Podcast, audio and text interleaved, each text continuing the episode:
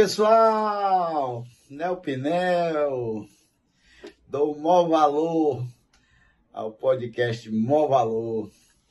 Em primeiro lugar, eu queria a, parabenizar toda a produção do podcast Mó Valor e parabenizar também pelo convite a essa lenda viva, a, essa, a esse nosso patrimônio humano que é Miguel Ângelo Nireis, o nosso querido Nireis.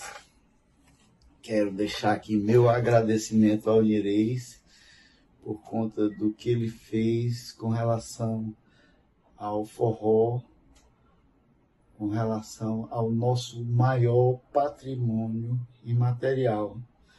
Forró não só como palavra, gênero musical, ritmo, lugar, festa, dança, forró como cadeia produtiva.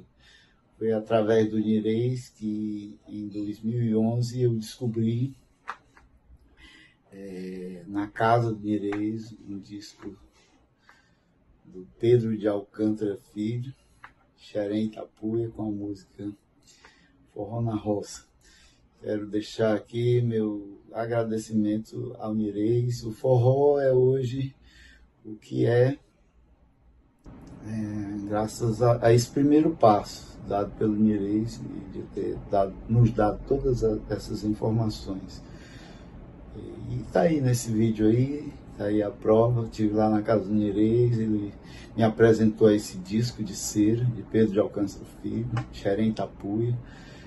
E isso é o que nos dá prazer em, em assistir documentários, em, em, apoiar iniciativas desse tipo, como é o, o, o Valor.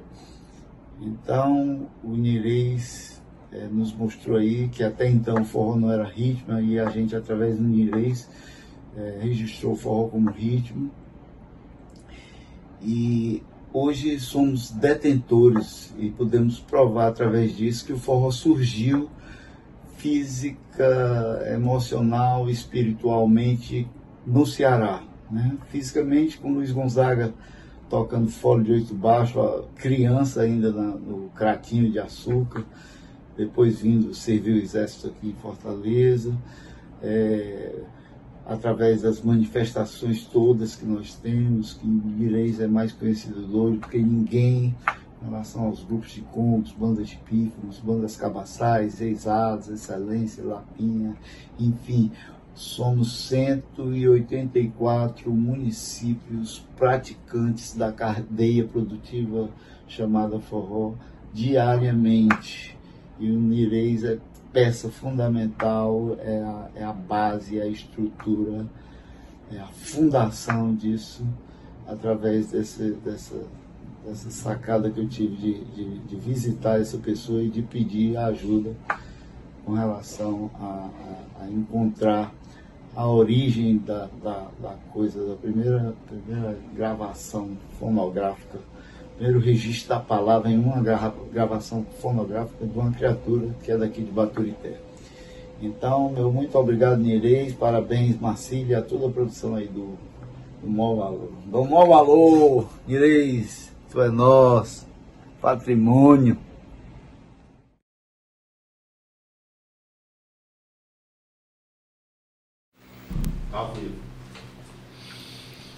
Boa noite, amigas e amigos. Estamos novamente ao vivo aqui para mais uma edição do Mó Valor. Hoje, mais um convidado de peso, né? A gente não está deixando descer o nível dos convidados, muito pelo contrário. O nosso convidado de hoje, como vocês viram aí, o Nel Pinel falando, ele é jornalista e radialista, um estudioso das coisas do passado e colecionador. Ele não é juntador, ele é colecionador. Tem uma, tem uma diferença disso, né? Que um amigo meu falou uma vez. O nome dele, o verdadeiro nome dele é Miguel Ângelo de Azevedo, mas todos conhecem como Nireis. Ele tem em sua casa, ele transformou a sua casa numa espécie de museu que, que ele chama de Arquivo do Nireis. E um precioso arquivo constituído de, de, fonógrafos, rádios, câmeras fotográficas, filmo, filmográficas, projetores, telefones, enfim, todos os aparelhos que se viram ao longo do tempo de suporte para que se ouvisse e, e visse o que era produzido artisticamente e, comercial, e comercialmente. além de uma coleção de 22 mil discos de 78 rotações, né, discos de cera nacionais, que compõe a maior discoteca particular do país. Ao lado disso, tem, produtos de época, como fotografias em terceira dimensão, fotografia de vultos, cidades e acontecimentos. Inês vai falar desses e outros assuntos, outras coleções e várias curiosidades sobre sua vida. Faça o programa com a gente. É, indique para os amigos, ligue para os amigos agora para dizer que o Nirês está no ar no mau valor. E também faça a sua pergunta. Pode fazer a pergunta no chat que a gente passa para ele com o maior prazer. Muito prazer, Nirei, de estar aqui com você. Muito bem, muito bom. Muito obrigado. Muito obrigado muito pela bom. distinção de ter aceito o convite. Eu vou, eu vou, começar com uma pergunta que parece óbvia e meio boba, mas assim, eu como seu fã e, e, e acompanho o seu trabalho, eu, eu, tenho essa curiosidade, eu acho que muita gente também tem. Como é que começou essa, essa vontade de colecionar coisas importantes, da, do, dos fatos históricos, né? Que, que, e, das pessoas históricas também que passam por nossas vidas. Eu tenho a impressão que isso é devido à minha família. Meu pai era um intelectual. Meu irmão mais velho, era mais velho do que eu, 13 anos, era também um intelectual.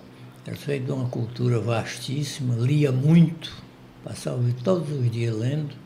Era muito fácil de fazer amigos então a casa vivia cheia de amigos.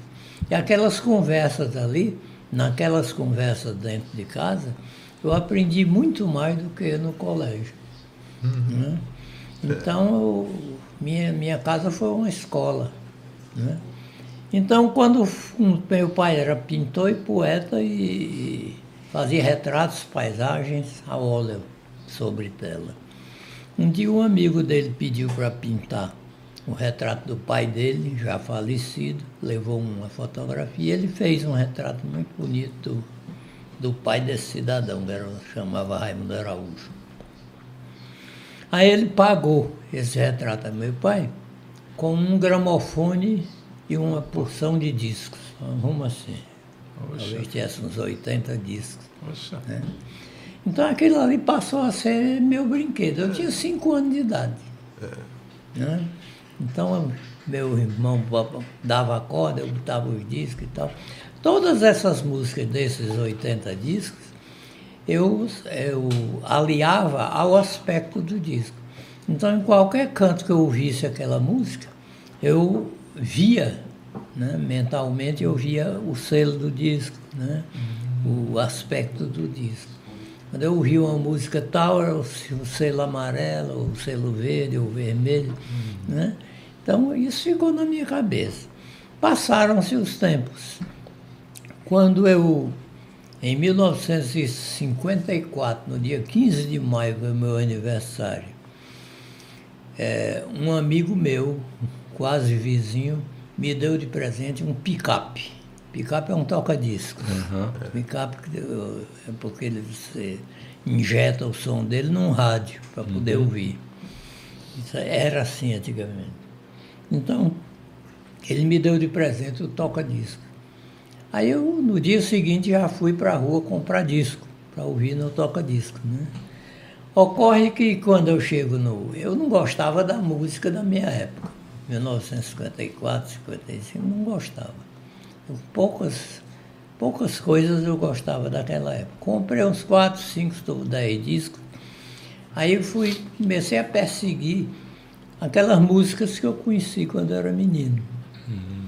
Aí procurei e tal, encontrei muita coisa reeditada na, nas lojas de vendedores de discos. A primeira, a primeira loja aqui chamava-se Carvalho Borges. Era a a firma que vendia discos, né? Era é, uma é, eu, loja que vendia outras coisas. É, eu, mas... eu, eu, eu, lembro da Cavalho Borges vendendo móveis, né? né aí é. acho que eles se, se especializaram em móveis depois, é, aí né? tipo, fizeram um setor para vender discos. E quem vendia era uma moça chamada Lurdinha, sinal muito, muito simpática e tal. E eu ia lá sempre comprar disco e ver a Lurdinha. Opa! então é, comecei a comprar os discos que tinha, havia de, de, de a, a venda né, de reedições. Não tinha o aspecto do disco original, que era Aham. dourado e tal. Eram reedições, com aspecto de disco novo da época. Aí comprei. Quando não tinha mais nada para vender de reedição, eu já tinha visitado outras casas, já tinha aparecido outras, outras lojas. Aí tinha que teve aqui a Valcan Discos, teve a Ruchinol, casa várias, a Ectas que vendia disco e tal. Então todas essas, essas casas eu visitei procurando essas raridades. Até que um, um dos vendedores, que eu não me lembro nem o nome dele, disse, ô, Nireis, o senhor faz o seguinte, tem pessoas que, como o senhor procurava um disco aqui e compravam para sua casa, que tem discos que depois se esgotaram. Então esses discos ainda existem aí em várias casas de família. O senhor vai atrás nessas casas de família e tal. Bom, é meio problemático eu estar invadindo as casas. mas aos poucos eu fui chegando, chegando, chegando. Encontrava, mas as pessoas não queriam se desfazer. Isso no ano de 56, por, já por aí, 57. Quando foi em 1958, houve o, o, a chegada do LP. O long plane chegou no comércio. Então todo mundo comprou o LP. Então, esses outros, até 58, eram discos de cera. 70, é, de 78 terceira, rotações. 78 rotações. Olha aí. Não, deixa- Aí, Não tem problema não. aí eu, aí eu- chegava com, com. Adquiri os LP na loja Vox, do Gerardo Barbosa, que era meu amigo, e levava os discos na casa das pessoas. Olha, esse aqui tem a faixa tal, olha, os discos aqui tem. Isso aqui foi reeditado nesse LP. tá. Ah, então, aí, aí o pessoal começou a soltar os discos de 78 Olha aí, rotações. é brincadeira. Aí eu, eu conheci um cidadão aqui, meu pai já conhecia, mas eu não conhecia, Mundico Calado, que morava na rua Padre Mororó, entre Pedro Pereira e, e- Pedro I. E lá ele tinha muita raridade. Discos com Noel Rosa cantando, eh, Castro Barbosa, eh, Francisco Alves, Galhardo, coisas raridades, discos novinhos. Né? E eu fiz muita troca com ele. Né? Aí eh, ele tocava violão, né? Eh, tinha um time de futebol. ele era um sujeito eh, versátil. Né? Então, eu fui aumentando a minha coleção né, dessa forma. Né? E depois, coincidentemente ou não, esse cidadão foi o que fundou aqui em Fortaleza o primeiro clube do Chorinho, na, na casa dele, na rua Padre Mororão. Legal. E, quer dizer que, que, que a estrela da, da coleção era um disco de 78 rotações. eh, Não havia interesse por outros Não, não de. É. de vinil, né, como a gente diz. Né? E eu, eu tenho uma história que eu não sei nem se, se bate. Né? Um, um amigo meu uma vez me che- chegou para mim com um disco do Roberto Carlos eh, de cera. Aí ele disse que o Nirês tinha dado para ele o disco. Né? Inclusive era muito raro, né? Você, pai, o Nirês te deu esse disco? Eu disse, sim, é porque ele disse que não, não chega no Roberto Carlos, né? A, coleção, a coleção dele tem que ser para trás, né? E era um disco bem antigo, né? Bate isso aí, confere. é- é- Confere, confere. Eu, tipo, por muito tempo eu fiz assim. Os meus discos vão ser de 1902 a 52. 50 anos. 1902 a 52. A 52. Né? Então só, só queria disso nesse período. Mas Mas depois. quando foi em 1964, que não tem nada a ver com golpe, as, as fábricas deixaram de fabricar os 78 rotações. né? Então, eu digo, eu vou fazer agora até 64. Aí eu- o que aconteceu? Eu consegui alguns discos em alguns cantos por aqui, inclusive na Unifor, porque o Edson Queiroz adquiriu a discote- as discotecas da Rádio Tupi e da Rádio Tamoio, que ele adquiriu lá no Rio de Janeiro. E ele pretendia fazer aqui na Unifor um museu de imagem do som. Mas Isso foi em que ano mais ou menos? Isso aí? isso foi em Na década de oit- no final da década de 80 para 90. né? Por aí, assim. Na época da Unifor. É. É, Não, foi, foi bem depois. Bem depois, né? Foi bem depois, quando eles adquiriram As a- rádios. as rádios no Rio rede. de Janeiro. Foi. Então, é, esses discos ficaram armazenados na Unifor. E um dia, eu vinha no- de, de carro no dia de domingo e fiquei no engavetamento. O carro bateu atrás do meu, o meu bati no da frente e ficou uns quatro ou cinco carros parados na 13 de maio, quase esquina com o expedicionário. Aí ficamos por ali conversando um com o outro e tal. O cara que estava no carro de trás bateu no meu e disse, você já viu uns discos que estão vendendo na Guilherme Rocha e tal? Não. Pois tem uns discos de cera lá vendendo com o nome de Rádio Tamoio, Rádio Tupi. Digo, é mesmo, vou bater na, na rua amanhã e tal. coisa. Aí eu fui. Aí vi, me disseram que tinha, vinha lá da Unifor.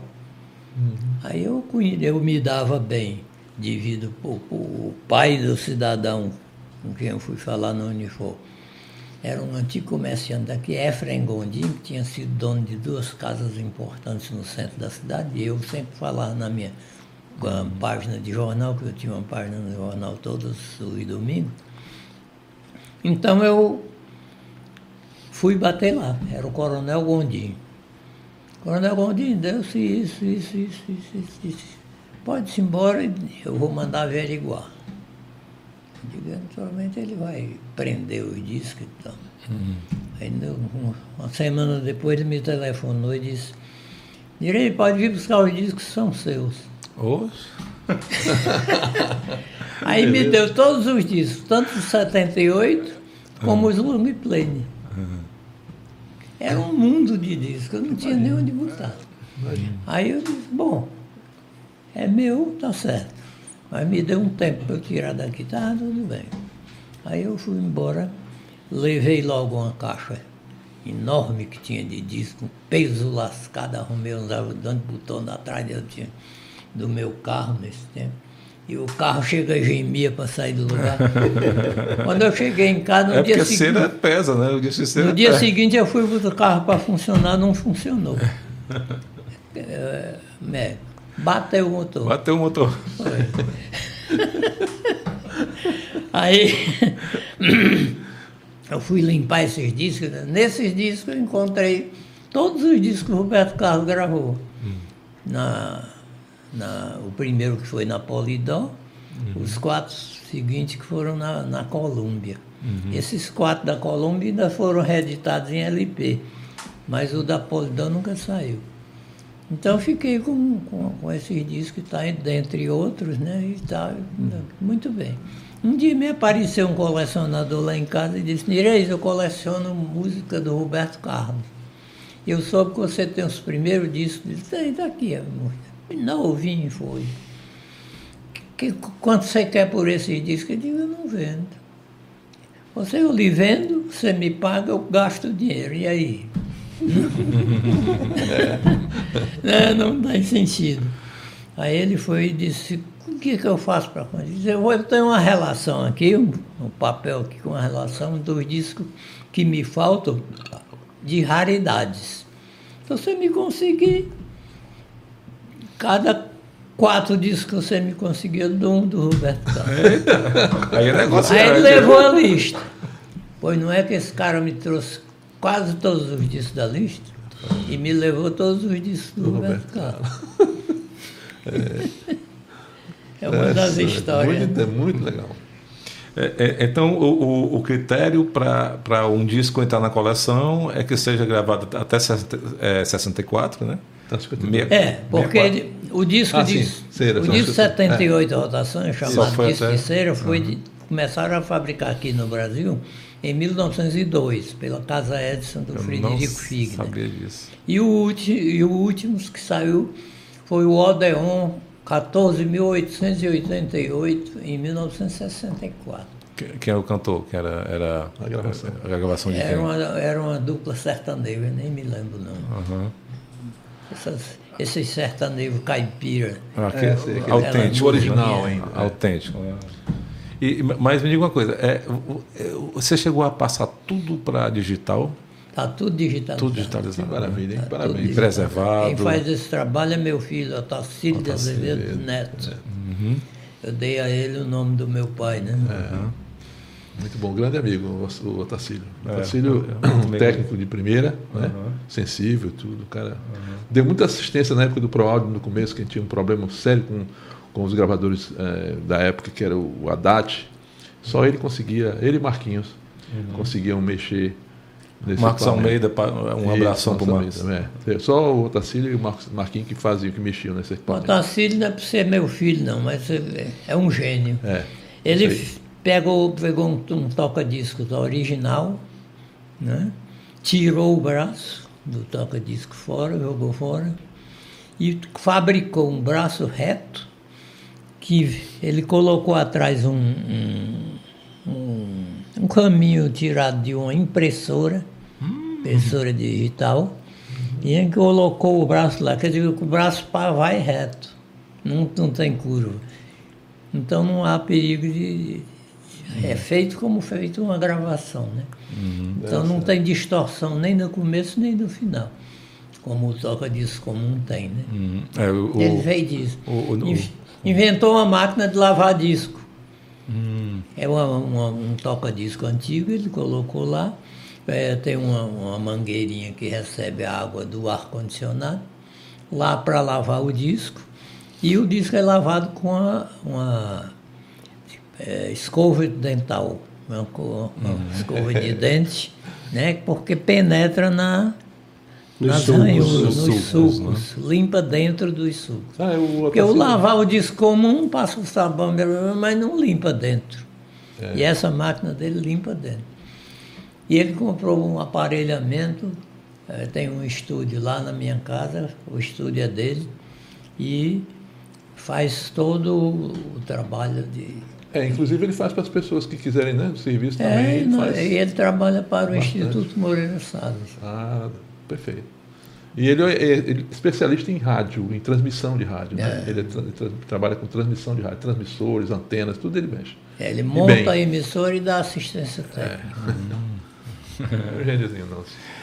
Tem algum item que- que você ainda quer e não conseguiu ainda, que está faltando na coleção? Rapaz, isso é uma pergunta muito comum. É. As pessoas me fazem. Aí eu lembro que um poema que meu pai fez, um soneto que meu pai fez, que o, cujo título é Desejar. Então o disco que falta na minha coleção é o que eu mais desejo. né? Uhum. Então eu, no próprio instante em que eu consigo aquele disco, ele já perde metade do valor. É. Tá. Então eu lembro o poema do meu pai que começa assim: Desejar é melhor do que possuir.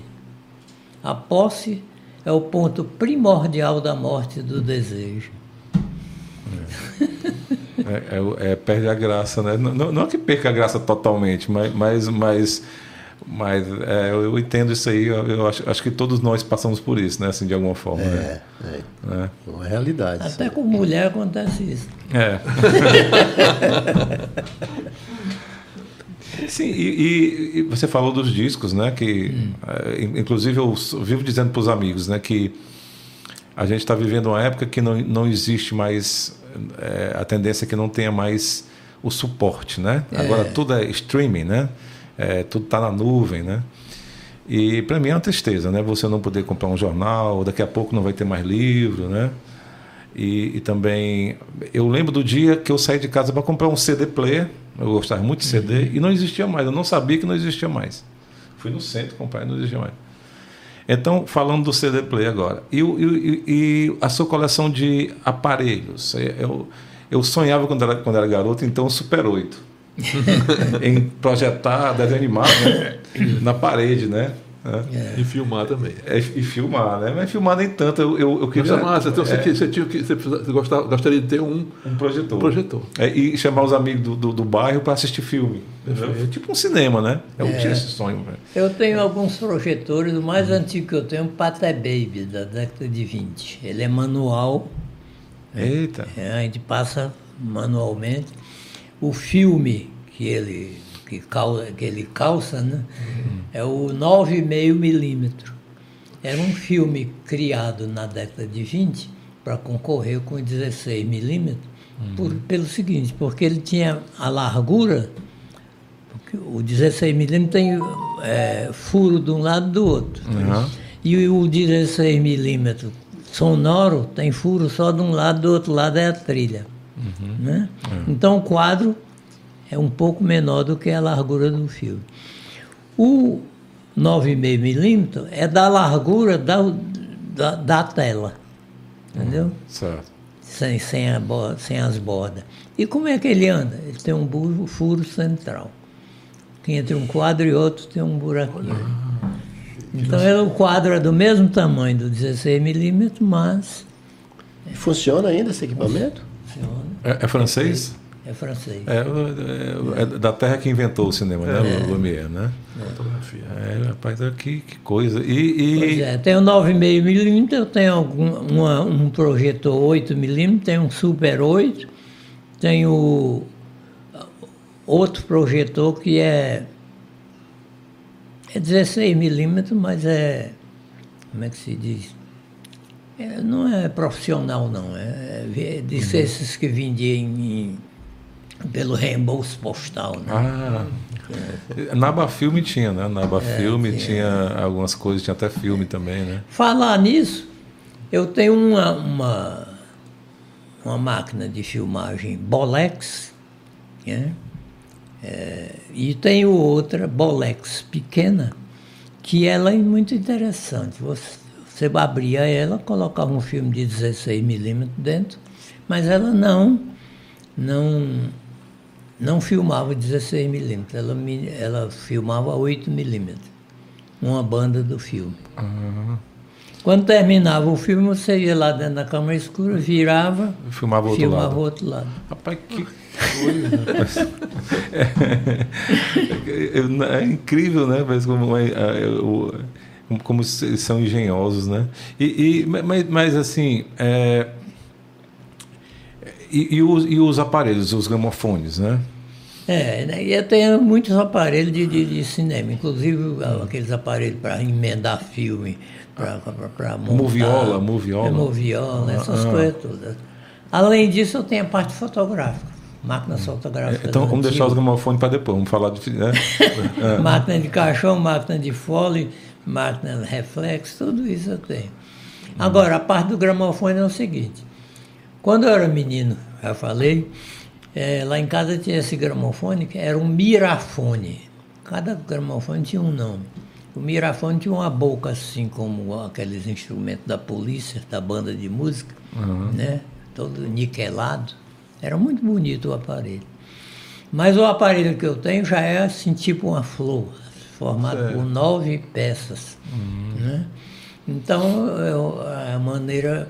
Em 1963, em junho, eu comecei a. a o meu programa eu coloquei no ar pela primeira vez.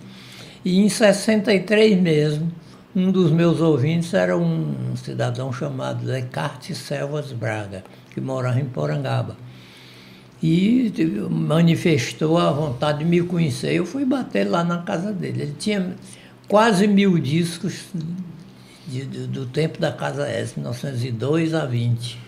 não é? Então ele ouvia num gramofone lá.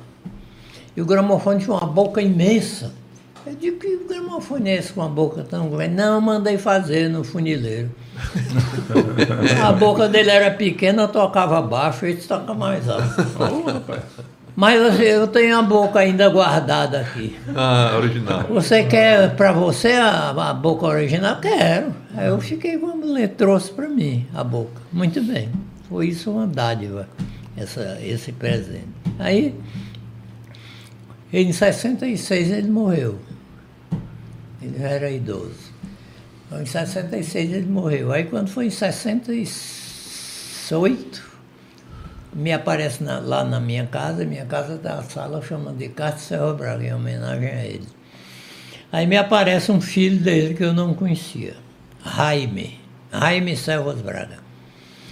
Eu sou Jaime Selva Braga, sou filho. Eu sei, eu sei, eu ouvi sua fala, inclusive você gravou um, discurso aí na em fita e tal. É, tal. Aí conversamos e tal, ele cantou uma modinha do, do que tinha letra do arroz dele, aquele negócio e tal. Até que ele me disse, cadê o gramofone? Eu digo, eu não tenho gramofone.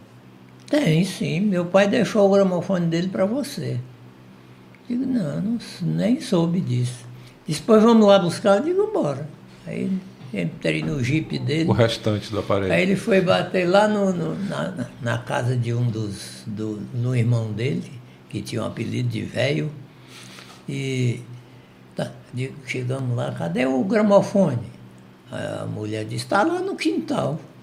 Cheguei lá, o gramofone todo desmanchado, né? Levando sol e chuva. Né? Só tinha bom a máquina, né? Aí eu peguei tudo em pecinha por pecinha, botei dentro de um saco, trouxe para casa.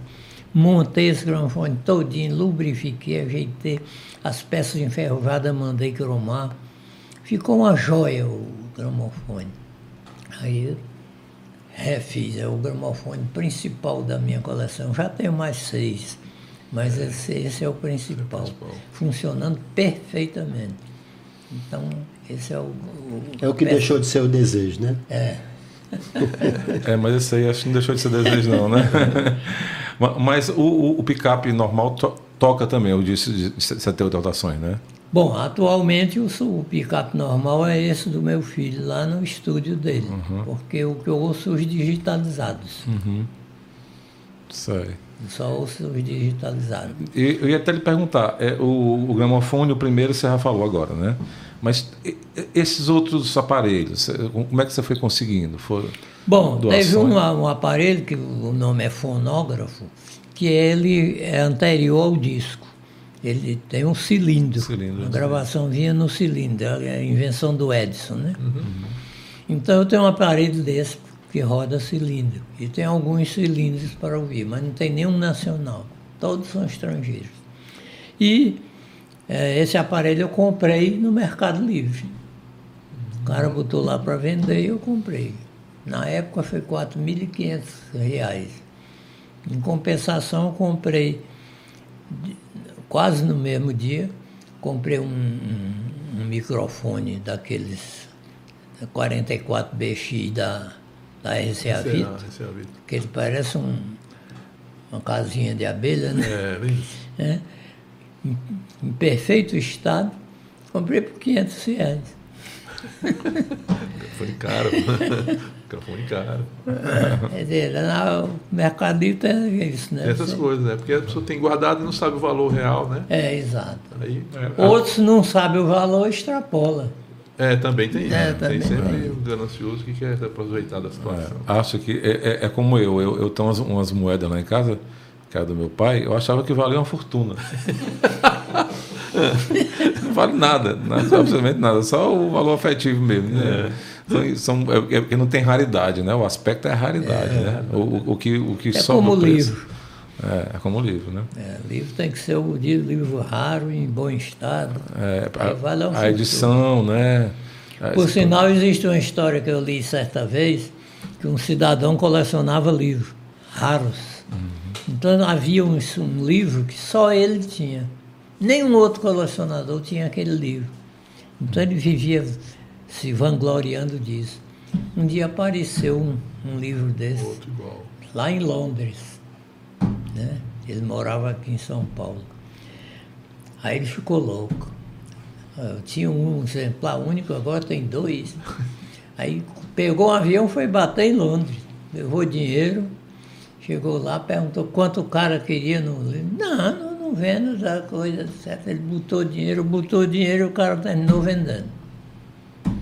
Quando ele terminou de comprar o livro, jogou na lareira.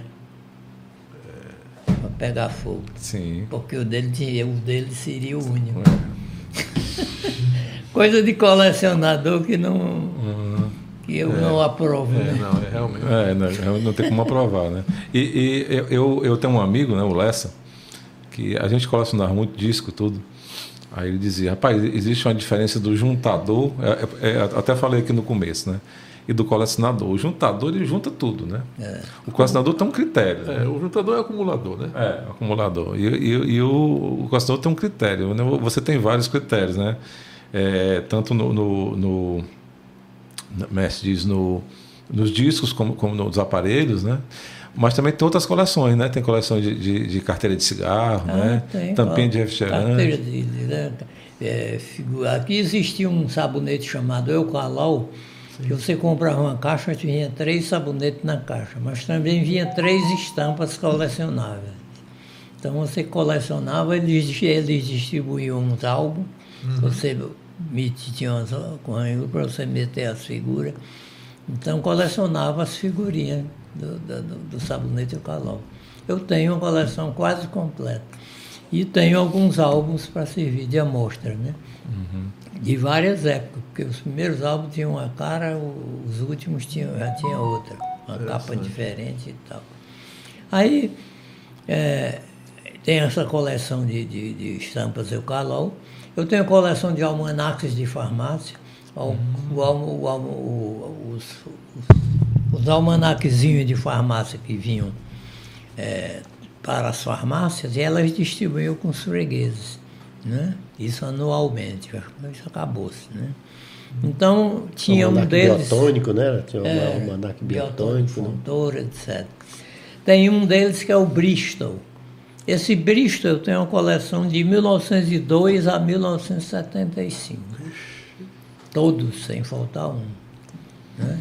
É todo, é de 1902 a 70 tem um tamanho, de 71 em- a 75 ele diminuiu de tamanho. Depois sumiu. Foi bem. Então eu tenho uma das farmácias, eu tenho eh, N, N rótulos, rótulo de café, rótulo de sabão, rótulo de qualquer coisa. Né? Cearense, né? Mas também tem o, o limite de, de, de- de tempo, de- até 1900 e alguma coisa, ou continua fazendo? É, porque na verdade eu, eu pegar os, se eu fosse pegar os rótulos atuais, né? Eu acho que nem cabia na minha casa. É, é. Então eu tenho uns, os rótulos mais conhecidos, mais antigos. Eram bem e artesanais, né? Era uma coisa bem, bem feita com capricho. Era exatamente. Inclusive, o Nereza, ele você trabalhou fazendo flâmula, não era isso? Foi, eu fui desenhista há muitos anos. Eu desenhei de 1951 a 62. É, assim, desenho publicitário. Fazia propaganda para jornal, rótulos para garrafa, rótulos para roda. Todo, foi desenho eu fazia. Mas, Mas quando era, foi era 1900 agência? Se era agência, você trabalhava? Foi, eu fiz parte da agência, de uma agência que tinha aqui chamada Exacta, cujo dono era, chamava-se Ezequiel Cisnando Xenofonte, meu grande amigo. Eu tive dois grandes amigos na publicidade, Ezequiel Cisnando Xenofonte e o Kleber Grangeiro, Alciro Kleber Grangeiro, também grande amigo. Quando foi em 1962, eu, em 52 eu fiz um concurso público, passei em segundo lugar no Brasil para desenhista do Ministério da Aeronáutica. Nunca fui nomeado. Um cara aqui, filho do Quintino Cunha, assumiu no meu lugar. Ah, você pode pedir a aposentadoria, né? Não foi nomeado, mas já está... Quando foi em 62, exatamente 10 anos depois, eu entrei pela janela, né? Fui lá no, no Denox, estavam precisando de um desenho, de, um- de uns mapas, eu fui lá, fiz o desenho do mapa. Doutor Rui Simões de Menezes, que era o chefe do serviço de piscicultura, gostou do meu trabalho. Você quer trabalhar aqui? Eu posso trabalhar. Disse é o seguinte, eu vou, vou mandar para o Rio de Janeiro, nesse tempo a, a sede do Denox era no Rio de Janeiro, né? Apesar da capital já ser em Brasília, mas era no Rio de Janeiro a sede do Denox. Aí eu mando para lá o- a solicitação autorizando lhe contratar e se vier favorável, você recebe todo atrasado. Você passa três, três quatro meses chegar isso, aí você recebe todo atrasado. Mas se chegar negativo, você perde o Talvez. trabalho. eu digo, não, não vou ficar não. Eu- você manda, se vier, quando chegar, você me chama. Tá certo. Aí quando foi quatro meses depois, chegou. Aí eu digo, para que que eu não fiquei? O dinheiro. Era, era uma aposta, né? Era, era, era um negócio de. né, um risco, mas que compensaria, né? Aí eu me empreguei no Denal. Quando eu me empreguei no Denal, aí eu abandonei o freelancer, né? O Publicidade, desenho. publicidade, né? É, publicidade. Porque eu sofria muito. Tinha, já era casado, tinha que chegar em casa levando o leite do menino. E não tinha, às vezes, né? Tinha que me virar, era uma agonia. Freelancer e é o só- emprego não, emprego era um ordenado mensal. Tá? A gente É, faz para o com- governo, é, e Mas tranquilo governo ainda. e tal. Aí eu entrei no dia 1 de junho de 1962. Quando foi no dia 11 de junho de 1962, o João Goulart baixou um decreto que todo, ah, eh, todo contratado passasse a ser efetivado. funcionário público federal. Oh. Com 11, 11 dias de trabalho. Presentão, hein? E, e, pe- pe- pelo visto você é muito bom de datas, né? Você decora tudo mesmo, nomes e datas. É um bocado. Um bocado, né? É, a memória um bocado dele é- é, A memória dele é A memória- excepcional. É, rapaz, eu estou impressionado. E, é, então, então justificou né, aquele outro concurso que você passou e não chamaram. né? Então é. foi um, ficou um pelo Feita a outro. né? justiça, né? Foi feita a Se justiça. pudesse re- reivindicar o atrasado. É, era melhor. É. Sim, e nessa época já tinha o, o- o rádio, já, já tinha um programa de rádio já, né? Em 62? Não, comecei em 63. 63, né? Foi. E já era arquivo de cera? Era. É, né? Aí tá até hoje na Rádio Universitária. Né? Foi. Foi o seguinte, eu estava em casa ouvindo o programa. Eu sempre gostei de ouvir programa de músicas antigas. E tinha, tinha um locutor aqui chamado Eduardo Fernandes, que era conhecido como Dudu, é, que tinha um programa de rádio chamado Recordando e Lembrando. A princípio parece uma, redundância, uma né? redundância, mas não é, é porque era recordando porque ele botava o- os discos antigos. E lembrando porque ele lembrava os produtos para você comprar e tal, entendeu? recordando e lembrando. Então, é, ele tinha uma característica que era uma valsa chamada, de autoria de Antenógeno Silva, que se chamava Até o Mar Chorou. Um dia ele botou outra característica.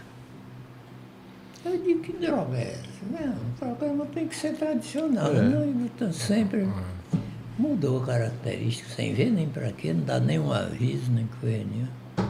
Quando foi lá para o meio do programa, ele disse, se algum ouvinte tiver um disco chamado Até o Mar Chorou, tocado por Antenógenes Silva, e puder nos emprestar, nós copiaremos aqui num acetato e lhe devolveremos, porque a nossa eh, característica quebrou-se.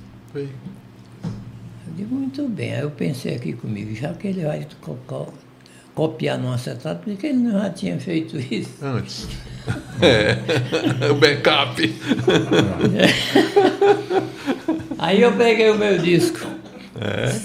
Até o mar chorou e eu botei debaixo do braço e levei para lá. Eu era muito, eu, eu aqui com, com essa, quando eu era rapaz, que tinha 20 anos de idade, eu não conversava aqui. Se eu visse um microfone desse, eu me tremia todo. Eu era super. Tímido, né? Aí quando eu estava em casa, chegava o pessoal de fora, eu entrava, para não dar boa noite. Aí, Tá, boa noite. é, aí eu digo, bom, daqui o disco e tal, com ele, disse, como é que você tem esse disco? Aí eu comecei a conversar com ele, né? Contei que eu tinha uma coleçãozinha de discos, ele tá, tá, tá, e coisa. e ele gostou da conversa, né? Aí disse, "Ó, Eduardo, vai entrar no ar. Eu bora aqui. Aí me levou para o estúdio, chegou lá, fez a, a- a fala dele e tudo e tal. Botou, botou uma música para tocar. Disse, na próxima nós vamos conversar. Eu disse, não, rapaz. eu- Falar em microfone. microfone, não, beleza. Aí, coisa e tal, aí ele terminou botando para me falar. Né? Aí eu falei, disse umas besteiras, tremia que só uma vara verde. Aí, no outro sábado, ele disse, sábado traga umas curiosidades em disco para a gente conversar aqui. Eu fiquei indo. Quando estava com uns quatro ou cinco sábados sendo entrevistado por ele, eu resolvi fazer um programa. Aí eu peguei um programa lá produzido, produzi um mais ou menos nos moldes dele, e tal, e coisa, locutor, técnica, blá, blá, blá. Copiei tudo direitinho. Aí produzi o primeiro disco, Arquivo de Cera. Isso eu copiei, não é, não é mérito meu, não. Arquivo de Cera é uma cópia de um programa que eu ouvia na Rádio Nacional chamado Museu de Cera. Porque Museu de Cera você sabe o que é, né? Um museu cheio daqueles personagens É, é, feitos em é, cera. E o Heber de Boscoli tinha, um, tinha muito disco de cera e ele fez um programa com um disco de cera e deu o nome do programa de Museu, Museu de, de cera, Cera. Porque ele tinha um disco de cera antigo. É interessante. Muito bem. Aí eu, para não botar museu de cera, botei arquivo de cera. Aí ficou. Aí eu apresentei o programa lá, ele achou muito bom e tal. Ele me levou a Armando Vasconcelos, Armando Vasconcelos achou muito bom também e tal. Aí me deu uma tabela e disse, agora você vai vender o programa. Eita, estou desgraçado, não vendo. Isso não está Já, já tinha isso na época, né? Não nasci para isso. Aí terminou não indo para o ar. Aí eu fiquei com o programa debaixo do braço e tal, e coisa aí, e embora para casa. Quando eu passo ali na praça hoje, que se chama Clóvis Vilar, que eu chamava isso na época Praça da Bandeira, eu passei em frente àquela casa em formato de rádio, que era a Rádio Irapuru. Urapuru. Eu entrei. Rapaz, eu queria fazer aqui um, um programa de rádio e tal. Quando eu olhei, um, um rapaz assim que eu conhecia, que era amigo do. Eu estudava junto com o meu irmão. Então, olha, tem uns programas assim, assim. Não, ninguém tem interesse por isso, não. Tá certo. Isso era o ano, que ano era esse? 63. Aí eu, tá certo. Aí eu saí. Quando eu ia saindo, vinha passando um rapaz muito bem penteadinho, de brilhantina. Eu digo, você é? de sou Carlos Alberto. Era locutor e discotecário. Digo, olha, eu trouxe aqui um programa assim. Bora aqui falar com Alfredo, me lembro o nome do, do diretor, era o diretor da rádio, diretor artístico da rádio. Aí eu fui falar com ele. Aí ele achou ótimo. Faça o seguinte, é, dá para você fazer logo o primeiro no domingo? Eu digo, dá. Pois venha domingo, meio-dia. Diga ali ao, ao Carvalho que bote no ar o programa do Carvalho, era o cara que disse que não tinha. Bem feito. Bem feito. Eu cheguei na Carvalho, o homem disse que botasse no ar o programa. A Fran Peixoto, A Fran. Peixoto, é. É, famoso. Aí, famoso. é, aí ele teve que botar no ar, né? Aí quando foi domingo eu estava lá no ponto. Eu fiz um programa para dois, dois apresentadores, eu e o locutor da hora. Aí o locutor da hora era Juarez Silveira, que eu não conhecia. Aí Grande nome. Aí va- apresentamos o primeiro programa, foi uma beleza, teve, recebeu até telefonemas. Aí, muito bem. Aí eu fiquei fazendo arquivo cera todos os domingos. Até que o, o horário foi bom, eu fiz o horário, né? aí o Cid Carvalho tomou para botar o, o antenas de rotativa dele. Ah. E, e me passou para amanhã. Eu fico de manhã, não tem problema. Aí eu fiz o horário da manhã. Aí fiquei na Rádio Irapuru. Um dia chegou um repórter lá em casa chamado João Mar Pereira, que, que era dos Diários de Rádio Associados. Aí chegou lá e me, me entrevistou, bateu foto, aquela coisa. Então ele publicou uma página inteira no Correio de Ceará, uma reportagem sobre o programa Arquivo de Cera. Ou para quê? Uma, uma emissora associada que tem a Ceará Rádio Clube. De... Fazer uma reportagem sobre o programa Da concorrente. da concorrente. Aí é complicado. Resultado, me chamaram lá na Ceará Rádio Clube para me contratar. Aí eu fui, passei a fazer o programa lá e me sabotaram de todo jeito. Me botaram para fazer um programa diário à noite, de 15 minutos. Vixe. Eu saía de casa lá no, no, no Rodolfo Teófilo, ia para A parte da criança ali, né? Já era. Ali onde era, onde é hoje o Edson Queiroz, né? Onde era o Canal 2. Ah, sim, o canal do Dia Era. Holding, o Dia Holding do Edson Isso. Queiroz. Antônio Saía cidade tudinho para fazer um programa de 15 minutos todo dia, né? Aí eu fiz ainda um tempo e tal, aí não nunca me pagaram. Eu deixei, voltei para Urapuru. Aí da, da Irapuru, na Irapuru eu fazia de graça. E toda a vida eu fiz de graça, por isso é que o programa era bom. Porque assim, senão enchia de, de propaganda. Propaganda, é. Aí eu fiz da, da Irapuru. Fui para Serrasco, voltei para Irapuru, aí fui para a Rádio Dragão do Mar. Quando o Cid Carvalho foi para a Rádio Dragão do Mar, me levou.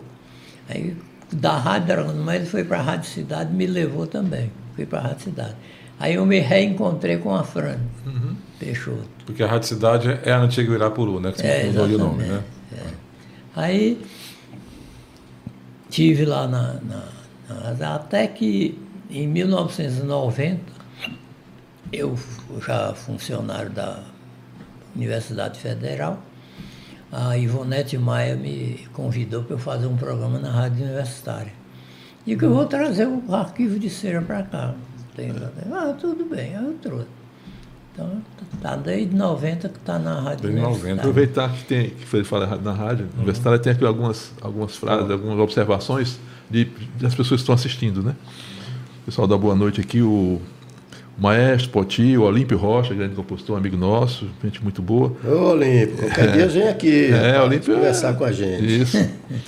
O Marcos Dias, né, do Grupo Mil, que é um amigo nosso. O Maestro Poti também é bom. É, Poti tem muita história. Ele tá- já está já tá convidado, inclusive, né? Falta só marcar o dia. É, Augusta, que é minha cunhada, gente boa demais, lá no Rio, está assistindo. É, o maestro Poti diz assim: a memória de Nirês é que deve ter sido a grande incentivadora.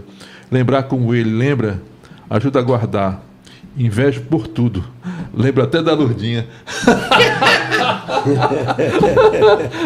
Aí, o Wagner, o Wagner, amigo meu, A Wagner né, é, é, mais um significativo compartilhamento de- do interesse geral para o mundo cultural do Ceará. Parabéns. Aí várias boas noites aqui, do, do- do Fran- da Francisca Sampaio, do Wagner também, o Otacílio que trabalha com a gente aqui também, do o Wagner Otacílio, a du- aquela, sobre aquele, aquele disco que seria, a dupla Jararaca e Ratinho? Talvez, né? Aquela dupla que gravou o disco lá. Né?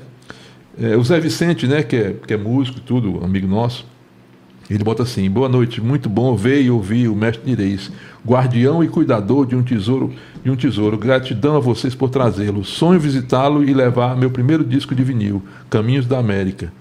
O Edmar Amaral fala: opa, muito bom. O Raimundo Neto, nosso grande amigo também, que é outra figura que vamos convidar, convidado já aqui no ar, né? Raimundo é. Grande amigo Nireis, um homem de imenso valor, uma referência para todos nós.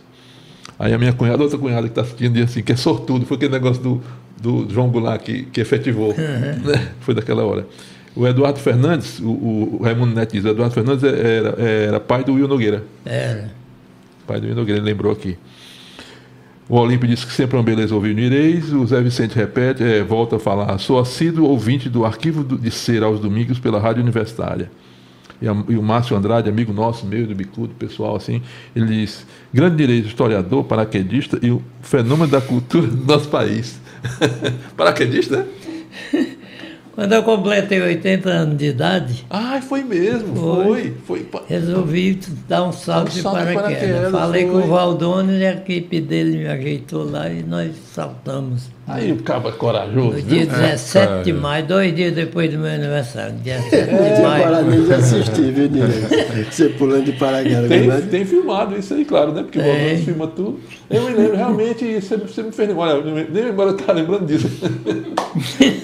Ainda, bem que não, como- que não foi como com a história do padre dos balões, né? Que É, o, não, o padre não. foi embora, né? Nunca mais ninguém ouviu falar, né? Mas é histórico, né? rapaz? É 17 de maio, né? É isso aí.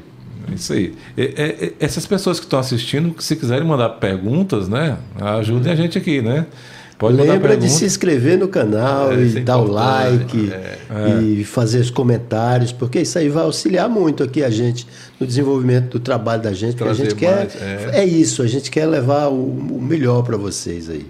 Quando E- a gente pensa em trazer uma pessoa como direis, um, um, uma história dessa, uma História viva, uma né? história viva, é, é com esse objetivo, né, de fazer com que as pessoas possam viajar nessa história dele, tá? Nireis, e o Nireis fã? O, o que é que você ouve? O, o, qual o cantor? Assim, eu, vou dar aqui um, meu depoimento, que eu gosto de, mu- muito de música, desde pequeno. A minha família Benavides é uma, é uma família muito musical. Mas eu nunca ouvi uma voz como a, a do Galhardo. Eu nunca ouvi, inclusive tem até um especial do Roberto Carlos na televisão, né? Que ele canta ao lado, né? Quando Carlos- um- Carlos Carlos Galhardo. Quando ele entra, meu amigo, o que é aquilo? É, é- ele, ele tem um vibrato natural, né? O vibrato natural é, é assim, e, eu- e uma afinação, né? Quem tenta cantar como eu tento, né? Sabe, sabe o valor de uma afinação. É uma afinação, né? Qu- Qual é o seu grande cantor? O pesquisador, como eu sou- me considero, Uhum, ele claro. não tem fã, não é fã de ninguém. Ah, Ele é fã de todos os artistas. Uhum. Agora, a gente tem que reconhecer algumas coisas. Por exemplo, quem ensinou o Brasil a cantar na voz feminina foi a Carmen Miranda. Carmeira. Todas as canti- cantoras após Carmen Miranda cantaram imitando ela. Aham. Emilinha Bórbara, Arcide Almeida, Odete Amaral, etc, etc. né? E o, o- o cantor, eh, digamos, um dos mais antigos do Brasil era o Francisco Alves. Meu pai que- era fã do Francisco. É, embora mais antigo dele fosse o Vicente Celestino. mas O Vicente Celestino era tenor. E o Francisco Alves cantou por, por muito tempo, até 1938, ele tinha uma voz maravilhosa. Depois ele embolou a voz. Ficou. Agora quase nem se entendia o que ele dizia. Mas. O papai dizia a mesma coisa. o papai dizia mesmo que ele tinha uns LPs. Não, a partir daqui eu não compro mais os LPs dele. Pois é, então, é, mas a gente precisa ver, por exemplo, existem cantores que, se eu falar aqui, você nunca ouviu falar, mas que são magistrais. Ah. Nestor Amaral É, é não. um deles. Nuno Roland é outro. Eu- O Nuno Roland tem uma voz privilegiada, né? sabia cantar, sabia colocar a voz, né? ia lá embaixo nos tons mais baixos, ia lá em cima nos tons mais altos. O Galhardo, por exemplo, o Galhardo tem, tem uma voz maviosa. Né? Ele tem, eu tenho gravações dele que ele dá a voz de cabeça que parece um sonho. Né? E a voz agradável. Né? É, essa é essa muito- peça que o Galhardo cantou junto com o Roberto Carlos, você vê, o Roberto Fascinação. Carlos canta, quando ele canta é outra coisa. É, é fascinação, né? É, exatamente. É, é muito bonito. É uma voz de travesseiro mesmo. né? Mas o Carlos Galhardo tinha suas limitações. Uhum. Ele não dava grave. Hum, Então, quando o- foi, chegou para ele uma gravação, por exemplo, como se ela perguntar para ele gravar, foi preciso mudar a, a melodia para que ele pudesse gravar. Porque tinha uma parte muito baixa e ele pá, se apagava. Sumia. né? Então ele tem, tem isso. O, se ela um dia por acaso perguntar por mim, diga por favor que eu sou feliz. Ele não dava. Então ele mudou para. Se ela um dia por acaso perguntar por mim, diga por favor que eu sou feliz, para poder. gravar. É, a As memória- músicas eram lindas, né? É, a memória, a memória de Inês também para melodias e tudo, não é só, né? Não é só, não é só a história, mas a melodia. Aí eu queria aproveitar, só se, Pois se bem, der mas- pra- diga, depois eu falo. Mas no agudo ele era Fora- excepcional, é fora de série. Ele fazia uma voz de cabeça como ninguém. Existe uma valsa chamada Apenas Tu, que é sublime o, fi- o final dessa valsa. E ele foi cantando bem até o final, né? At- Até o fim da vida, Pô, né? então ficou com um trêmulo, né? Sim. Ah, ah, ah. Sim, mas, né? Isso é natural. Mas assim, é, é- mas ele já velho cantava muito bem. É, você vê o seguinte, Orlando Silva começou em 34, quando foi em 47, mais ou menos, já era outro Orlando Silva, com outra voz, outra... Silvio Caldas doou um pouco mais, mas ficou, botava força para cantar no fim. e não saía. O, o Chico Alves, como ele disse, já embolou a voz. E assim são todos os cantores. Né? E chega a um determinado ponto e acaba. Eu só conheci um cantor no Brasil que começou a cantar com 21 anos e morreu com 93 anos cantando com a mesma voz e dançando nos palcos. Quem? Roberto Silva. Roberto Silva. Você pega uma gravação, um LP do Roberto Silva, o último LP dele, pega a primeira gravação de 78 dele, é a mesma voz, a mesma desenvoltura, a mesma coisa. Foi um cantor que ficou. Não sei se é porque ele não, tinha- ele não tinha vícios. Ele É, não isso ajuda. fumava, É, não bebia. Aí você ia perguntar. É, eu ia eu- perguntar, já que tem, tem uma memória muito boa, um ca- um caso assim, clássico assim, de plágio, você tem. Pode contar algum para Eu nós? tenho uma listagem com mais de 150 músicas. tá difícil, né? É, eu, eu, eu tenho um. Eu sou, eu sou muito fã do Chaplin, né? Eu até ia perguntar se você também tem filmes, né? Mas depois a gente falar sobre isso. Que tem uma cena lá, no, eu não lembro qual é o filme agora. Eu, eu acho que é Luz da Cidade. Que ele está correndo e está tocando uma musiquinha que é a mesma melodia do, do amigo do Roberto Carlos, né? Pode ter sido também uma coisa de inconsciente, né? Ele assistiu o filme, É, existe isso. Aí É. depois de 10 anos Dez fez a anos. música, aquilo ali veio, ele não sabe de onde veio, É, né? exatamente. Não- Ele nem não- percebe. É, nem percebe, não, não- não- pode não ter sido uma fé. Inclusive as músicas eram do próprio Chaplin, né? o Chaplin compunha as músicas. é. Mas então- você vê, por exemplo, tinha um compositor paulista, autor de Honda. Você lembra Sim, do o, nome Van, dele? Van- é, o Vanzolini, é é Paulo Vanzolini. Vanzolini. Ele fez o Honda. O Honda é uma coxa de retalhos. Uhum. A introdução é de uma música que eu tenho, o disco. A primeira parte é de outro. E a segunda parte é de outro. Tá. O Orlando Silva gravou em 1938 uma música que diz: Um juramento falso faz a gente sofrer, um sorriso fingido dos lábios de uma mulher. Quando se tem amizade, sofre-se dor de verdade. Segunda parte. É duro, é triste, é cruel a dor de uma saudade. Quando se teve nas mãos a felicidade. É, é o Paulo Vanzolini, né? É, o Honda, a segunda parte de Honda. Ah, se eu soubesse, quem quisesse, se alguém me diria. né? É, isso é, Porque deve acontecer realmente muito, muito por conta de. Acho que não é nem a má fé mesmo, não, como você falou, é questão de, de ficar aquilo no, no ouvido. Né? Mas o Vanzolini, tem, não é- acho que não é só esse caso, não, tem algumas outras, né? Pois é, eu, eu acho que ele era profissional nisso, porque, porque só na Honda são três, Três partes, né? três, três plágios. Não, Ele pegou e e fez uma, uma coxa de retalho, como é, você bem falou, coxa de né? É, é esperteza. Aí ele, ele pode até ter se, se aproveitado da, da lei, né? Que são oito compassos, né? Uma É, coisa assim, mas né? isso não, não, não é um caso, não. Não é um caso, não. Verdade Eu tenho é- um livro chamado Plágio em Música, que o autor é um advogado, e ele termina o livro dizendo: plagiário é aquele que não tem dinheiro para se defender. Eita. Ele, ele, como advogado, ele, ele disse isso com, com propriedade. Com propriedade, com convicção. É verdade. É, na sua opinião, assim, é, qual a época de ouro da, da música brasileira mesmo? Né? Bom, a época de ouro considerada por mim, pelo grande pesquisador Ari Vasconcelos, pelo Lúcio Rangel, pelo José Ramos Tiarão e outros pesquisadores por aí afora, vai de 1929 a 39.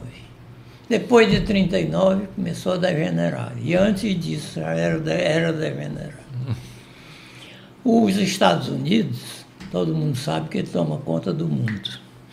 Então, culturalmente, ele tem uma grande pro- propa- fazer propaganda é com ele mesmo. Isso. Então ele eh, tomou conta da música mundial até 1929. Em 29 houve o craque da bolsa. Os Estados Unidos liquidou-se. Então deixou de comprar a cultura alheia. Então a melhor música do mundo não é só a do Brasil, não. A do mundo inteiro, de qualquer país do mundo, a melhor música é a partir de 29.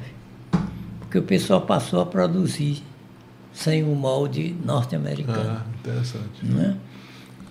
E por que vai até 39? Segunda Guerra Mundial, Começou quando o guerra. americano voltou Olha e enriqueceu. O, o Raimundo Neto ele fez uma pergunta aqui ao, ao Nirei. E aí, Neto, lá. tudo bom, cara? Um abraço. Obrigado. É, gente, gente fina demais.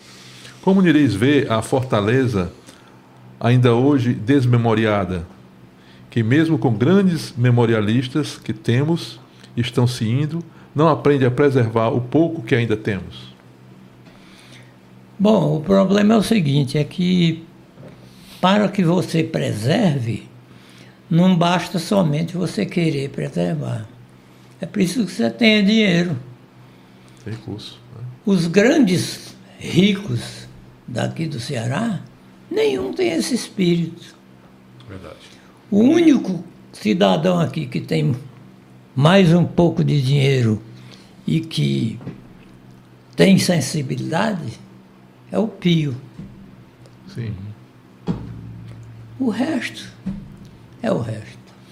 Mas é, o- é o Pio que morreu? Ou, ou- Não, é o, fi, é o filho. filho, né? É o filho, é. Aham.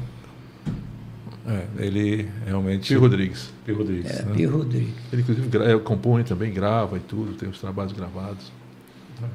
E existe algum item na sua coleção estrangeiro? É, é- é equipamento, eu acho que tem, né? É, gramofone, essas coisas. coisa. É, aparelhos Mas são, música- são todos estrangeiros, é, né? com exceção de um gramofone pequeno que eu tenho, que foi fabricado no Rio Grande do Sul. Porque aqui teve uma fábrica de disco em 1913, de um cidadão chamado Savério Leonetti, que era dono da fábrica A Elétrica, que gravou disco em 1913 até para a Argentina. Francisco Canaro gravou lá. E ele fez, fabricou esses gramofones. Mas ele não deixa de ter peças vindas de fora. Sim. Aham. O diafragma, que é onde a cabeça que onde tem agulha para tocar o disco, ele é importado. Mas o resto do gramofone é todo nacional. Mas o disco de 78 de de 78 rotações não, né? É- são todos de músicas nacionais, né? Só estão todos tem nada de música Frank. Sinatra, nada da, da época. Não, não, não. Todos são nacionais. E o Silvio? Tem alguma exceção. Por exemplo, um cantor americano que cantou a música brasileira. Ah, certo, legal. E, e, e, e filmes? Você tem alguma paixão pelo cinema? Eu gosto muito, mas eu não tenho, não No consegui. coração não, não, não né? consegui filme. Filme é muito difícil. Você vê que o Brasil tinha a empresa Cinédia, que fez filmes miraculosos com Francisco Alves, Silvio Caldas, Carmen Miranda, Aurora Miranda, etc. né? Tem, tem até o Ébrio, né? Com o Vicente Celestino, É. né? Pois bem, não houve um incêndio lá, pegou fogo todos os filmes. Então ela ficou arranjando com, os, com colecionador, tirando cópia para poder refazer. E assim mesmo, muito pouco. Você vai assistir, por exemplo, um pedaço de um filme cantando, Chico Alves cantando, comprei uma fantasia para você, pulando, porque falta um é, pedaço. Falta um pedaço. Então não, não, não há condição. É difícil o filme, muito difícil. E filmes documentários da cidade, essa coisa toda, foi feito um aqui em 1922 para comemorar o centenário da independência. Esse filme eu comprei ao Paulo Salles, porque ele, ele comprou em São Paulo e fez uma comparação em 1963 com a época, que filmou os mesmos locais. Mas como o trânsito já estava complicado, tinha umas que a- o, bom, o outro foi filmado de um bonde que ia de- do sertão para. Foi obrigado a, a filmar de, de- não, no sentido contrário, por causa da, da, da mão, na época não permitia. Quer dizer, não ficou bom. É o único filme que eu tenho. O resto, eu só tenho algumas cópias que eu tenho conseguido eh, pela internet. E, e, le- lembrando aqui do nosso amigo Nel Pinel, um abração, cara. Obrigado pela, pelo prestígio aí. É, e Luiz Gonzaga, você deve ter muita coisa, né? É, to, todos os discos do, do Luiz Gonzaga têm 78 rotações. E, para não fugir à regra, um amigo meu que é especialista em Luiz Gonzaga e que tem um site sobre o Luiz Gonzaga, o Paulo Vanderlei, ele me doou um, todas as gravações em, em LP do Luiz Gonzaga. Eu tenho no meu computador. Paulo Vanderlei, inclusive, está tá preparando um livro, uma coisa primorosa. Sobre, sobre, sobre Luiz Gonzaga. A história é outro dele. que vem pra cá, é né? o cara que, que, que eu conheço. Deus que, quiser. Tá ah, eu, que- que eu acredito que ele unireis para conhecer de Luiz Gonzaga. E ele, desde menino, ele conviveu né, com, com a família dele, conviveu com Luiz Gonzaga. Então ele, agora mesmo, agora recentemente, tinha umas coisas do Luiz Gonzaga que ele comprou. Estava lá no Rio de Janeiro, o cara sabia que ele é um pesquisador, E vendeu a ele. ligou para ele e disse, rapaz, eu estou com esse negócio aqui, estou querendo lhe vender. Aí depois ele conta essa história. É, ele mesmo conta, né? Ele mesmo conta. Mas a, a importância dele foi grande, né? Porque é, é, na- na, difusão do forró. Olha, quando, quando o Luiz Gonzaga começou em 1941, só tocando valsas e choros, já foi uma, uma, uma coisa formidável, porque ele foi o maior sanfoneiro que o Brasil vai ver. Você sabe o que é você, você que conhece instrumentos, você sabe o que é você pegar um instrumento e dominar o instrumento? O instrumento fazia parte dele. Pronto, faz parte tem dele. gente que tem uma sanfona, mas fica flat, flat, flat, né? Ele não, ele toca e a gente esquece que ele está tocando. O bom flautista, você esquece da flauta. É verdade. É uma- se torna uma, uma coisa só. Uma coisa só, é Exatamente. isso mesmo. O grande músico é assim. É. Dominguinhos era assim A partir daí, Com certeza. ele entrou na parte cantada e começou a explorar o folclore, etc. Né? Fez fazendo primeiro parceria com Humberto Teixeira, cearense, de e depois com Zé Dantas, etc. Ele foi a grande, a grande a- aquisição que o Brasil teve na época em que ele- o Brasil se entregou ao Iê e à Bossa Nova. A única resistência quem era? Luiz Gonzaga. Né? Luiz Gonzaga é quem sustentou. Foi, falam falam até que ele pensou em desistir, ficou muito desestimulado Exatamente. nessa época, né? É, mas aguentou Mas segurou, firme, aguentou firme. Ainda bem. Aí depois ele retornou com força total. Força total, né? E, exato. Inclusive o Fagner, né? é, com ele, estimulou então. muito, né? Foi. Ele estava no auge, né? Aí, e- aí isso me fez me lembrar de uma coisa. Ele tem uma música muito bonita que não é dele, né? Que ele gravou. Quando o Papa veio aqui, né? Em, em 82. É de um padre, 80, né? né? Galeria de um padre. Padre Gotardo, é 1980, eu isso? Hã? O Padre Gotardo, é? 1980, eu acho. Nos anos 80, não foi? É, Você abre exceções assim na, na sua coleção para colocar um item desse, do, do Luiz Gonzaga cantando pa- para o Papa? Não, eu tenho porque o Paulo Anderlei me mandou. Aham. Tudo que é do... Eu Inclusive jingles de propaganda, ele me mandou também, cantado pelo Luiz Gonzaga. Luiz Gonzaga, né? É, Eu, eu lembro de, de alguns na, na televisão que ele, que ele fazia. Ele fez muito Eu filme. né? gostaria, Filme. Eu gostaria de ter, mas nunca consegui jingles de, de, de propaganda. Eu consegui uns dois ou três só, da, da, da, das época. boas décadas, né? Cantado por Manezinho Araújo. Todo mundo gravou, o Galhardo, o Gilberto Alves, todos eles gravavam jingle na, na época, porque o rádio é, gravava em disco 78 e rodava na programação.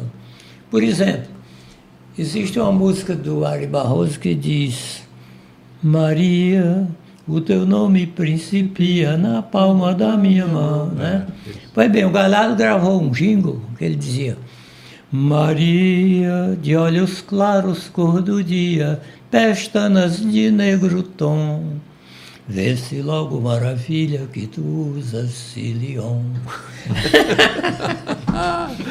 Tem outro com Jorge Veiga que diz: Eu sou Jorge Veiga, cantor de samba de break. Eu faço a barba com gilete tech.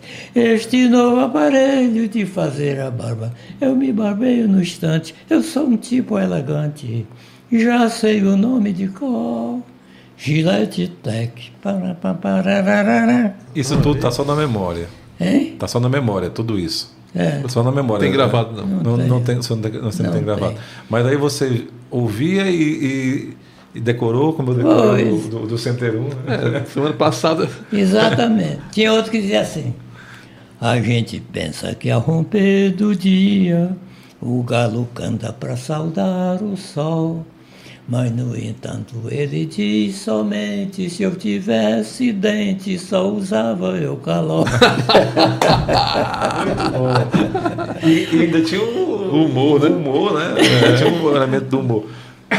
Que, que coisa interessante, mas seria interessante realmente se isso tivesse em arquivo, né? Mas, é, se alguém tivesse tido essa. O essa... Manezinho Araújo tinha um negócio do que ele fazia, que era um- uma propaganda da, da- do sal de fruta Eno, que o sujeito que não toma sal de fruta Eno tem mau humor. Então ele é do contra. Sei. Ah, isso aqui diz assim, não, eu sou do contra. Quero não, não, não. não. Então o Manezinho fazia, um- um- gravou uns jingles com esse, com esse negócio de sou do contra. Mas não, eu não tenho, Só, Nem lembra? nem me lembro. Só algumas observações aqui de nossos espectadores aqui, nossos internautas, né? É, o Edmar Amaral, ele diz, ele quer presentear toda a mesa com o livro dele, Duas Sementes e Alguns Contos só. Ganhamos um livro aqui, cara. Olha, Beleza. beleza. Muito obrigado pela... Vai ficar aqui Yes. no, no nosso. É, na- E essas sementes brotem. É, exatamente. O Olímpio Rocha disse que o Pio Rodrigues faz parte da Academia Cearense de Letras. Olha aí, um registro interessante, né? É compositor e também. Né? É, o Edmar fala aqui do o Edmar Amaral, esse dos livros. Ele disse que tem um plágio recente. Caetano canta com a Martinalha, lembra já o nome. Acha no YouTube os dois cantando. é, percebo melodia igual a música da Jovem Guarda da Vanusa. Quando o carteiro chegou, o meu nome gritou. Inclusive, essa música nem é, nem é da Jovem Guarda, é a regravação né, de música mais antiga, não é isso? É, essa do carteiro. esse, esse, é, Isarinha Garcia foi Isarinha quem Garcia, gravou a pela primeira vez, é. E é o nome da música, ele lembrou, é Pé do Meu Samba, que tem esse plágio. Aí o Raimundo Neto está dizendo que são maravilhas de história. o original é mensagem. Mensagem, Mensagem. exatamente, é. Exatamente. Então, é, É, eu, eu confundi com pelo telefone, né? O chefe da polícia, mas são duas músicas, realmente. né? é, exatamente. Inês, deixa eu te perguntar uma coisa. É, você disse que é, começou com aqueles com aquele presente né, que a família ganhou, você com cinco anos e tal. De repente aqueles 80 discos e aquele, e aquele equipamento virou todo esse museu. E aí a gente vê, às vezes, o, o, o governo com dificuldade de manter um, um museu de imagem de som, museu, um, um museu de uma maneira geral, uma livraria, uma, uma- uma biblioteca. Como é que você mantém 27 mil discos de, de cera, tudo aquele, todos aquela, aqueles objetos que você tem? Como é que você faz para manter isso dentro da sua casa? Rapaz, é o seguinte, é, é um amor. É amor. Eu fui casado com uma mulher que gostava também do que eu gostava. Minha mulher cansou de, de- de eu chegar no, do meu trabalho, eu tinha recebido uma, uma determinada coisa de alguém, eu tinha comprado, e não tinha onde botar, estava no pé da parede. Quando eu chegava em casa, tinha um vão desocupado, disse, está aqui, isso aqui é seu. Ela se ajeitava lá, botava a cozinha junto com a copa e tal, mas me ajudou muito. Minha mulher Maria Zenita Rodrigues de Azevedo. Me- Ela faleceu em 2013. E nós fi- fizemos este museu. E agora eu conto com a ajuda do meu filho Otacílio de Azevedo, né, na parte de som. Tem a ajuda da minha filha Terezinha de Azevedo, que ela é bibliotecária.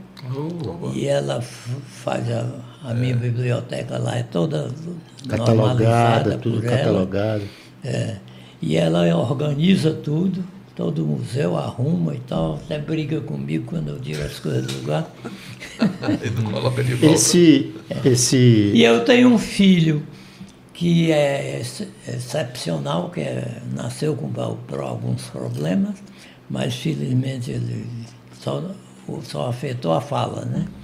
Então ele não fala bem, mas ele é um gentleman, é quem recebe as pessoas na minha casa, quem bota para dentro, quem dá Maravilha, cadeira para sentar, quem traz o livro para assinar. Ele é um Ele está com o time completo. é, é o, meu, é o meu secretário. Quem me lembra a hora de eu tomar meu remédio. Olha que maravilha. Maravilha. É, isso é o time completo, viu aí? Deixa eu te fazer então uma, uma outra pergunta aqui agora. Que eu, você, eu estava vendo aqui que a gente tem algumas personalidades aqui no Brasil. Uma delas é, é- ela veio com o nome de Joaquim José da Silva Xavier, que chamaram de Tiradentes. Outro é Edson Arantes do Nascimento, que esse aí está vivo ainda, transformou-se em Pelé. Miguel Ângelo de Azevedo, como foi que se transformou em Nirês? O que é Nirês? Boa pergunta. Nirei foi o seguinte: quando eu nasci, era pequenininho, já fui pequenininho. Mas hoje é grande. Eu, era- eu era vermelhinho e louro. Então me puseram o apelido de inglês. Ela é inglês e tal. Aí sabe como é as pessoas não falam direito com as crianças. Inglês, inglês, inglês, inglês, terminou em inglês. Olha aí. Você não pensou em incorporar esse nome nos seus filhos, assim, tipo assim, como se fosse um Sobrenome, um sobrenome novo, né? É. Eu tenho um, o meu filho né? mais novo, É, o meu filho mais novo, depois de, de- de- anterior a esse meu secretário, é o Nireis. Eu botei o nome dele, Nireis. É. Então, ah, quem sabe um doido aí deixa alguma coisa pro Nireis, né? E eu não posso receber porque eu não sou Nireis. Mas já tem um Nireis. Não tem que receba. Então o nome dele é Nirei de Azevedo, ele trabalha na TVC, Ah, no Canal 5, como arquivista. Olha aí, todo mundo seguindo aí o mesmo, né? É. E, e se falar em arquivo, DNA. se falar nisso, é, como é que você vai deixar essa obra, é, esse, esse acervo? É, como é que você vê daqui a 10, 20 anos, 30 anos, pessoas é, fazendo pesquisas? É? O Otacílio vai continuar?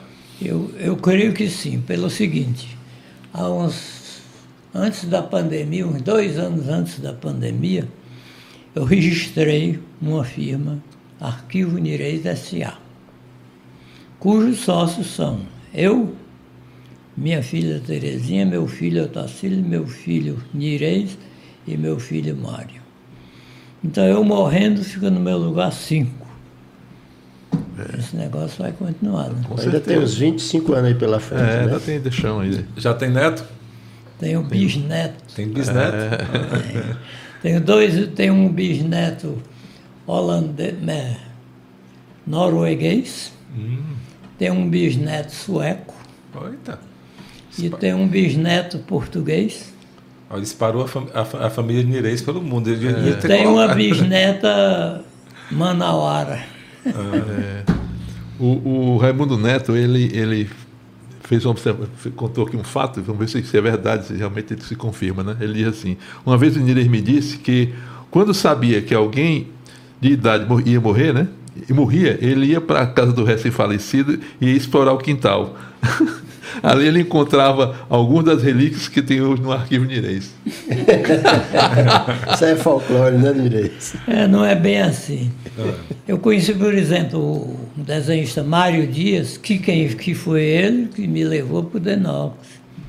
Estavam precisando de um desenhista, ele era desenhista, mas estava muito ocupado lá e di- disse que me conhecia. O chefe lá mandou ele me levar e ele me levou. Graças a ele eu consegui o emprego. Então, Mário Dias Maia era o nome dele. Então, ele tinha alguns discos antigos. E eu eh, ficava por lá, pelejando para tomar esses discos, né? E- mas ele era irredutível e tal, mas aqui e por lá ele saltava um. E tal, coisa, depois outro. Terminei conseguindo o que eu queria, tudo, todos os que eu queria. e o resto ficou por lá. Coisa boa, mas eu já tinha. Mas eu tinha uma sede danada num quartinho que ele tinha, mais ou menos, do tamanho desse quarto. Desse vão que nós estamos, cheio de revistas antigas. Cena Muda, o Cruzeiro, é, o Malho, Careta, essas revistas antigas, com caricaturas antigas, fotografias antigas, matérias, ilustração brasileira, eu, coisas formidáveis dentro desse quarto. Eu tinha sede danada nisso, mas quando foi um dia eu soube que ele tinha morrido. Aí eu não fui lá porque eu não gosto de parecer urubu, né? então fiquei na minha e tal. Quando foi um belo dia, a mulher dele me procurou. Eu, eu queria falar com o senhor e tal, telefone, né? Eu fui lá. Senhor Nirei, está aqui, ó. Aqui a radiola do, do, do, do Mário, está aqui o, os discos dele e tal. Se o senhor se interessar, eu digo, não, não tenho nenhum interesse, nem pela radiola, nem pelo disco. A radiola ele tinha mexido. Tinha transformado a radiola de corda em elétrica, botou motor, estava todo alterado, todo guaribado. É. Aí eu não tinha interesse nem pela radiola, nem pelos discos. Aí eu digo, não, o que eu tenho interesse dele é por aquele quartinho que está cheio de revista. Aquele eu lhe compro. Disse, ô, seu Nirei, eu peguei aquelas revistas, fiz um monte no quintal e toquei fogo. Oh, meu Deus. Eita, Eita. Tá brincadeira. Chorou não, Nirei, nessa hora? Claro. É, tá de lascar. Aí é de lascar. Sim, e o, e o acervo de pinturas do Nirês? Existe? Você fez, não tem vontade de fazer um livro? Eu estou aqui com um livro de um amigo meu que infelizmente Ah, de meus desenhos? Sim. Eu não tenho nenhum. Não tem? Não, a única coisa que eu tenho de meus desenhos é uma coleção de flâmulas que eu tenho de vários amigos e de vários locais e nos meus as flâmulas que eu fabriquei. Eu, fui, eu tive uma fábrica de silkscreen e eu fabricava flâmulas. Mas é, nesses, é, no Denox, por exemplo, esses desenhos que você fez. Não são desenhos técnicos, cara. Ah, é, né? Não tem nada é. a ver com artístico. É, não tem. São desenhos, e agora? No, no, plantas de casa, planta de açude, essas coisas. E, e agora não faz mais, não, não, não desenha mais, não? Não, eu acho que se nem eu for pinta. desenhar, eu nem acerto. Nem pinta também, não, pintura também não. Pintura também não. Né? Não. Direito, uma pergunta que a gente sempre faz aqui. É, Mas que, peraí, vamos falar primeiro do forró, né? Ah, sim, do forró. Eu já vi aqui duas vezes e, e passo para outra coisa. É, o, o, o, o, primeiro registro, o, o, Nel Pinel, um pesquisador também, né? Inclusive, não, é, também ele, ele gosta de, de, de fazer o, registro, né? Para contar a história do forró e para perpetuar a importância né, da, do forró na nossa cultura, né? Que inclusive é, é, é difundido no mundo todo, né? Tem, tem lugar que toca mais forró bom do que aqui, né? É.